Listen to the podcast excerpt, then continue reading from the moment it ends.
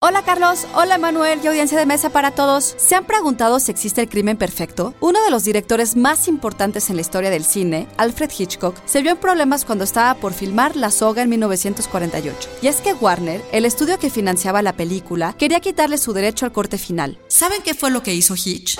Psy Institute.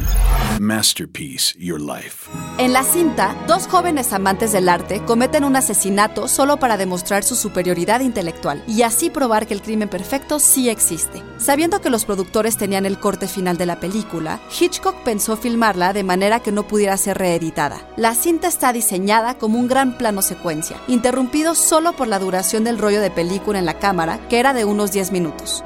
After all, murder is, or should be, an art. And as such, the privilege of committing it should be reserved for those few who are really superior individuals. And the victims, inferior beings whose lives are unimportant anyway.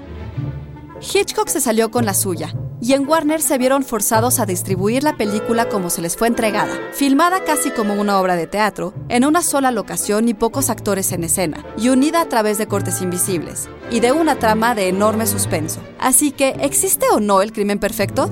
Texto por Mauricio Bendaño. Yo soy Ana Goyenechea y nos escuchamos en la próxima cápsula SAE.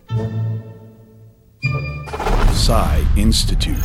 Masterpiece Your Life.